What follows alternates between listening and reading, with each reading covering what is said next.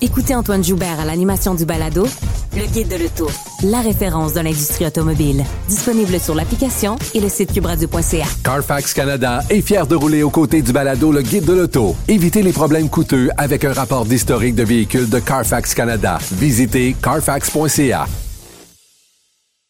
La Banque Q est reconnue pour faire valoir vos avoirs sans vous les prendre.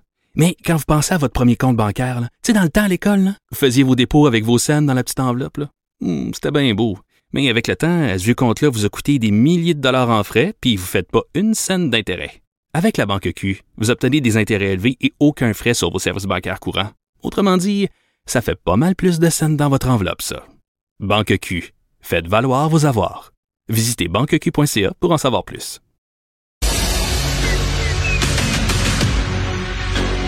Emmanuel Latraverse. J'ai pas de problème philosophique avec ça. Mario Dumont. Est-ce que je peux me permettre une autre réflexion? La rencontre. Ça passe comme une lettre à la poste. Il se retrouve à enfoncer des portes ouvertes. La rencontre Latraverse. Dumont. Emmanuel Latraverse se joint à Mario et moi. Salut Emmanuel. Bonjour. Bonjour.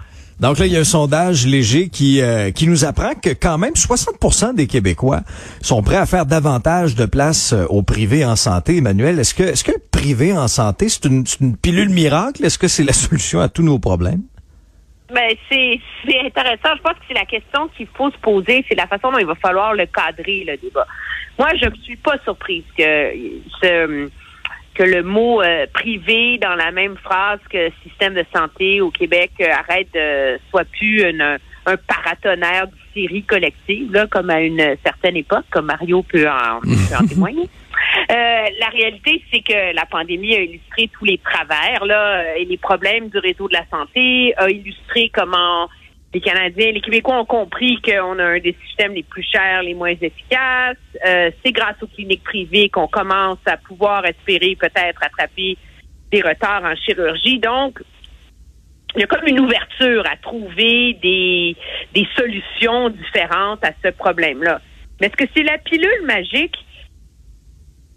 Il va falloir avoir un débat clair parce que du privé en santé, facile d'être pour.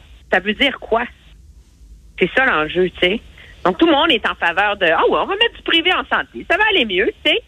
Mais c'est quoi? C'est un système où on peut acheter une assurance privée pour aller se faire soigner, euh, pour euh, des services qu'on pourrait avoir au public parce que c'est pas permis en ce moment. Tu peux avoir en clinique privée des services qui sont pas donnés en clinique euh, à, l'hôpital ou chez ton médecin de famille. Là. Euh, mais là, est-ce que tu pourrais aller euh, avoir une assurance privée pour avoir un médecin de famille? Est-ce qu'on veut vraiment avoir un système de santé à deux, à- à deux vitesses?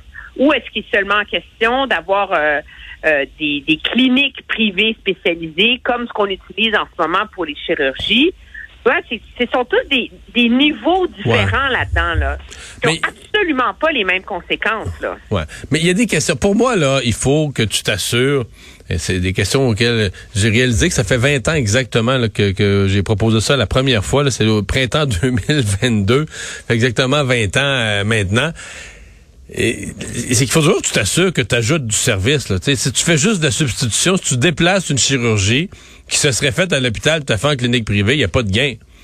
Le but, c'est que, je veux dire, j'ai toujours dit, le but, c'est qu'au 31 décembre, quand tu fais le bilan de l'année au Québec, il y a eu plus de visites chez le médecin, plus de chirurgie, qu'il y a une addition réelle grâce au privé. Sinon, sinon, euh, ça devient strictement idéologique de dire j'aime le, j'aime le privé, j'aime pas le public ou l'inverse, puis je déplace d'un endroit à l'autre la même chirurgie.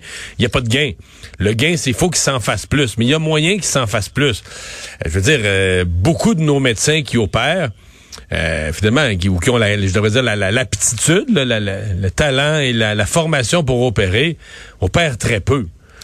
Euh, est-ce qu'on devrait, est-ce, que c'est productif de les obliger à choisir entre le privé et le public? Est-ce qu'un médecin pourrait faire ses, heures ou ses journées opératoires dans le réseau public, puis aller en faire euh, le vendredi, le samedi, aller en faire une rafale dans le privé? Moi, je pense que oui. Je pense qu'il y a moyen d'organiser ça d'une façon qui soit pas une espèce de compétition ou un contre l'autre, mais qui soit qui soit complémentaire. Il y a toujours la question qui se pose, ouais, mais là les ressources, on manque d'infirmières. Le problème, c'est que des infirmières, t'en as un paquet qui veulent plus travailler dans le public. là. De toute façon, ils quittent. Ils s'en vont, ils quittent complètement. Ils quittent le, le secteur de la santé tout court. Donc, il, moi, je suis convaincu qu'il y a moyen de décloisonner ça pour faire qu'ils se donnent plus de services. Euh, bon, moi, j'ai pas de... Je comprends que c'est une autre affaire. Moi, j'ai pas d'objection idéologique à ce que des gens, que ce soit un ticket de modérateur, ce que des gens payent pour des soins de santé. Euh, je sais que ça, c'est plus délicat, mais moi, j'ai jamais compris pourquoi, euh, si tu vas jouer ton argent, tu es une personne de 60 ans, tu as mis un peu d'argent de côté, si tu vas en jouer 500 pièces au casino, le ministre des Finances te dit merci beaucoup, c'est extraordinaire, mais si tu en mettais 500 pièces pour te faire soigner, euh, le ministre de la Santé dirait c'est un... Tu comprends? Le ministre de la Santé va dire c'est un scandale, c'est écœurant que tu aies choisi de dépenser ton argent pour ta santé. C'est là que moi, je, je, me dis, bon, mais est-ce que je suis en train de dire qu'on veut une médecine à deux vitesses où les gens à plus haut revenu passent toujours devant tout le monde? Non. Non, pas du tout. Pas du tout.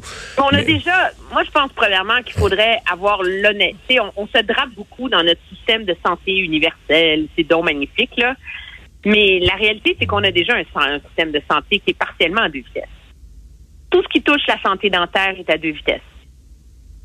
Les gens riches ont des dentistes, te payent leurs frais de dentiste ou ont des assurances hein, dentaires. Tout ce qui est santé mentale est à deux vitesses.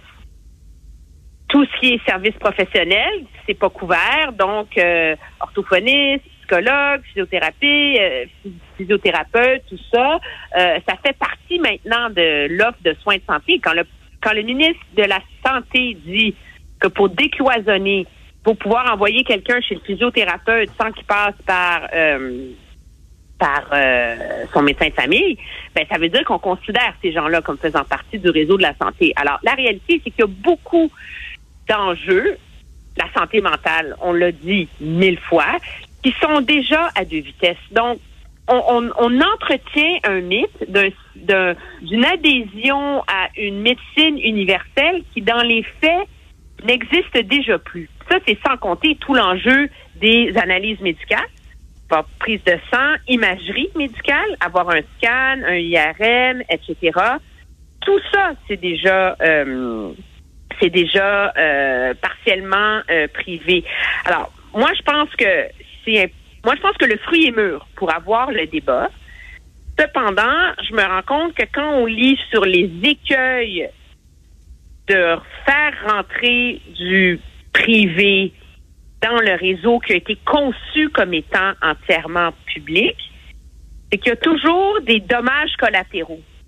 C'est est-ce qu'on va cannibaliser le réseau public? Est-ce qu'on va euh, et moi je pense que si c'est un débat qu'il faut avoir le courage d'avoir, il faudrait que comme citoyen, on puisse se faire proposer des modèles qu'on peut comparer, tu sais pour être capable d'être capable ensuite électoralement de faire un choix éclairé. Je suis pas certaine qu'on aurait droit à ça dans un contexte électoral.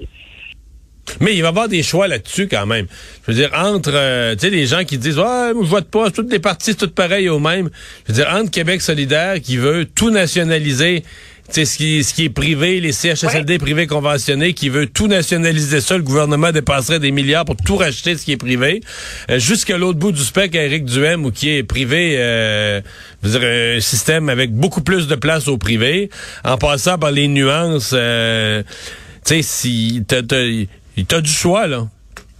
Oui, puis et, ça, moi, je pense que ça va faire partie, une grosse partie du, débat de la campagne électorale. Éric Duhem, en toi et moi, il va devoir ton offre. je suis allée relire aujourd'hui ton programme. Puis il dit le citoyen doit avoir le droit de choisir le dispensateur de soins entre privé ou public. Donc, puis après ça, il dit que le citoyen doit pouvoir acheter de l'assurance privée pour avoir les soins qu'il veut, etc. Alors, à un moment donné, moi, je pense qu'il a, qu'il a c'est très habile de sa part de mettre cette, euh, cette balle-là en jeu, mais il va falloir euh, comprendre de quoi il parle. Emmanuel, euh, tu, parles d'Éric Duhem, puis ça nous amène bien à notre autre sujet parce que Marine Le Pen, hier en France, a quand même récolté à peu près 42% des voix. C'est un résultat historique pour l'extrême droite. Est-ce que, est-ce que le populisme de droite guette aussi le Canada? Euh, on a vu Poliev également là euh, jouer un peu le jeu avec le mouvement des camionneurs. il est très présent dans sa campagne également, très proactif dans sa campagne à la chefferie du Parti conservateur. Oui, mais c'est une question qui me hante. Euh, je pense qu'on voit une montée populiste euh, au Canada, c'est très très clair. Mais je pense pas qu'en ce moment on peut associer ce populisme-là à cette extrême droite française, européenne, euh, nationaliste, là, à la Victor Orban, euh, au gouvernement en Pologne ou même à la Trump, là, parce que... Mais le gouvernement en Pologne, là, on avait dit plein d'affaires, là. Puis là, ils sont avec les réfugiés ukrainiens euh, exemplaires. Tu sais, on les avait ben présentés. Non, mais on les avait présentés. Il y, a des médias d'Occident qui présenté ça comme l'extrême droite, là. Faut faire. Mais moi, je pense que la, la leçon, moi, je pense qu'il faut tirer une leçon de la victoire de Marine Le Pen. C'est un problème qu'on voit de plus en plus dans nos sociétés euh, occidentales, gouvernées par des élites progressistes en particulier. Euh, on en revient aux donneurs de leçons. Euh, le gouvernement qui sait tout, euh, qui, qui est comme omniscient et où on voit clairement une part de plus en plus importante de la société se sentir euh, mise de côté, non respectée. Puis c'est pour c'est la raison pour laquelle ces mouvements populistes sont aussi euh, on le vend dans les voiles, mais on peut pas comparer euh, les, les Le Pen à Trump, du M, etc. Ils remettent pas en cause les fondements de la Constitution. Ils remettent pas en cause euh, les fondements de nos chartes et droits et libertés. Euh, c'est une autre forme de populisme, là, plus économique, plus euh, peut-être dans la rhétorique, mais pas dans les dans les aspirations de révolution des fondements de notre société. Tu sais. Mais moi, je suis toujours prudent avec l'utilisation du terme populiste parce que dans les médias, le populisme a été comme comme les médias sont biaisés à gauche, le populisme a été tassé à droite. Alors pour moi, je veux dire, mettons Mélenchon, là, c'est aussi populiste, c'est du populisme de gauche, là. Tu, sais, tu promets aux gens de tu promets aux gens des cadeaux, de l'argent que t'as pas. Euh, on va verser, tu sais, euh, le, populisme de gauche, une de ses, une de ses techniques les plus connues, là, c'est de dire, ah, on va augmenter les, on va augmenter les impôts, mais juste des très très riches, là. Mais je veux dire, une fois qu'ils sont au pouvoir, là, tu peux pas augmenter, tu peux pas payer des dépenses mirobolantes en augmentant les impôts de un demi de 1% de la population qui gagne 500 000 et plus, voyons donc, ou 300 000 et plus. C'est tellement peu de gens, même s'ils gagnent beaucoup, c'est tellement peu de gens. Tu peux pas, tu feras, dans le fond, tu es obligé d'augmenter les salaires de tous les travailleurs, de les, pas les travailleurs, mais les impôts de tous les travailleurs. Il y a tous les mensonges du populisme de gauche qu'on dénonce jamais. C'est pour ça que je, le populisme est des deux côtés, puis c'est pas nécessairement mauvais. Je veux dire, à l'époque, on disait de René Lévesque qui était... Tu sais, René Lévesque, là, il allait parler aux travailleurs des usines, puis leur dire que les grosses compagnies américaines, patati patata, c'était une forme de populisme, c'était de se mettre du côté du peuple face à des élites, etc. Il y avait un côté nationaliste en plus, parce que les élites étaient anglaises dans ce cas-là. Mais tu sais, c'est pas... Pour moi, le populisme où, je, où ça dérape... C'est un terme qui a été hijacké par les, euh, par euh, les mouvements progressistes pour les diaboliser. Mais c'est sûr qu'on en voit une forme de montée là. Ah oui. Ici au Canada là, de, de partir en, en, guerre contre les contre les euh, les élites, contre euh, les gatekeepers comme dit Pierre Poilievre euh, c'est c'est très populaire, ça rejoint énormément, mais moi je pense qu'au lieu de juger ça et de le diaboliser, c'est beaucoup plus utile dans le débat public d'essayer d'en comprendre les fondements. Et il va falloir que la gauche progressiste s'ajuste à ça, plutôt que de juger ce, ce mouvement-là. Ça, moi, c'est la leçon que je vois de l'élection française. Merci, Emmanuel. À demain. Très bien, au revoir.